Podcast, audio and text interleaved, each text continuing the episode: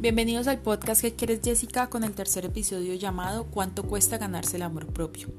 Hace aproximadamente 15 días debí haber sacado este capítulo del podcast, pero no salían las palabras. Me sentaba en el comedor, en la sala, en el escritorio, subía y bajaba del cuarto, salía, volvía, guardaba el documento, apagaba y prendía el computador otra vez y nada.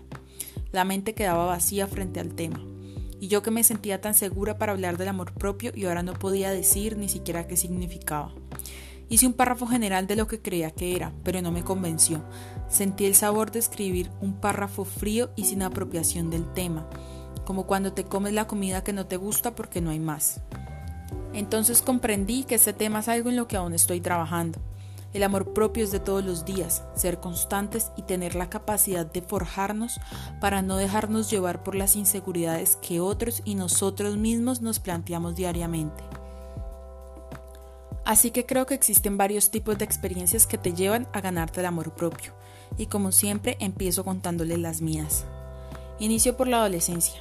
En mi caso, desde que me acuerdo, he tenido un carácter fuerte frente a personas que me quieren hacer sentir mal con sus comentarios o consejos no pedidos, ya fuera por mi cuerpo, mi cabello o mi cara. Pero aún así recibí críticas o chistes pesados de compañeras del colegio que decían que mi cabello no era bonito, que los peinados que me hacía mamá eran feos y no tenía tetas.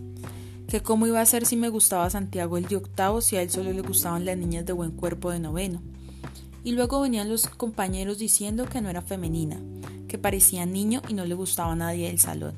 Cuando escuchaba esto no me importaba en clase y los mandaba a todos a comer mierda. Pero en casa duraba horas mirándome al espejo, intentando alisarme el cabello, quitándome volumen, cortándomelo o pensando por qué unas niñas sí tenían tetas y yo no. Y puedo decir ahora que estos fueron los primeros pinitos para entender el amor propio, aunque yo a esa edad no tenía ni idea qué significaba. Pasé a terminar el colegio sin ningún cambio aparente en lo físico, con el mismo pelo y las mismas tetas. Y en esta etapa empieza uno con los noviazgos, y en mi caso qué vaina tan difícil. Yo con 15 o 16 añitos triste, llorando porque los que a mí me gustaban yo no les gustaba por las mismas razones de siempre. Decían, parece un niño, nunca está arreglada, no tiene teticas, es toda plana, no tiene forma. Y aquí el poquito carácter que tenía se cayó, y ya no me quedaban ganas de mandar a nadie a la mierda, sino empezar a cuestionarme y odiarme. ¿Qué me tomo o me hago para tener un buen cuerpo? ¿Qué me aplico en el cabello? ¿Cómo me tengo que vestir para gustarles? qué tengo que hacer para que me pongan cuidado. Y así sucesivamente durante un tiempo hasta que pasé la universidad. Y todo fue empeorando. Ahí se sentía que fuera una competencia de quién se va mejor vestida, quién tiene más pretendientes y quién es la más buena del salón. Pero en ese momento de mi vida yo ya no necesitaba la aprobación pública. No porque ya hubiera llegado a tener mi amor propio y aceptarme, sino porque estaba en una relación donde validaba únicamente la opinión de esa pareja. Donde si me decía, que estaba bonita era porque así era. No importaba lo que yo pensaba o cómo me sintiera, era el hecho de tener la aprobación masculina que tanto me costó obtener. Así que cuando me decía que me veía fea o algo parecido, todo se desboronaba, porque dejé que otra persona manejara mi seguridad emocional antes que yo. Y relaciono esto con el miedo a estar sola, porque creo que todas en algún momento hemos pasado por una etapa de no sentirnos capaces de estar solas, y por esa razón permitimos que cualquiera esté a nuestro lado. Y es que en un tiempo de mi vida pensar estar sola no era una opción. Sentía la necesidad, ni siquiera el querer, sino la necesidad de tener a alguien a mi lado con quien hacer cualquier cosa. Pero cuando esto acaba y no hay nadie, te estrellas, lloras, sientes desesperación, angustia y miedo, que solo el tiempo y uno mismo va calmando.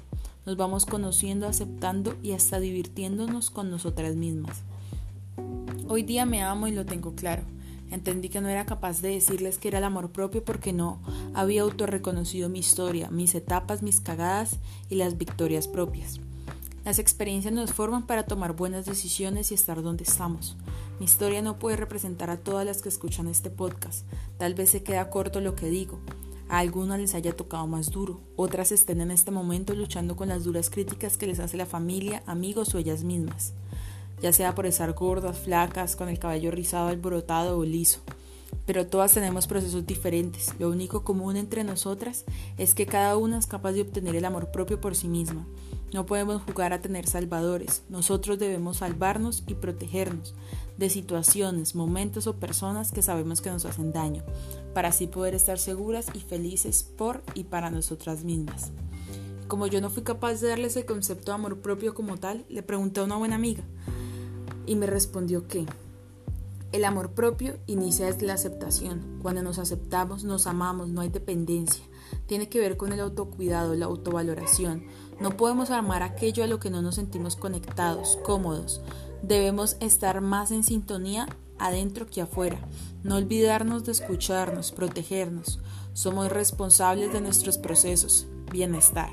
Cuando somos conscientes de eso, aprendemos a elegir lo mejor para nosotras y a no ser nuestros peores jueces.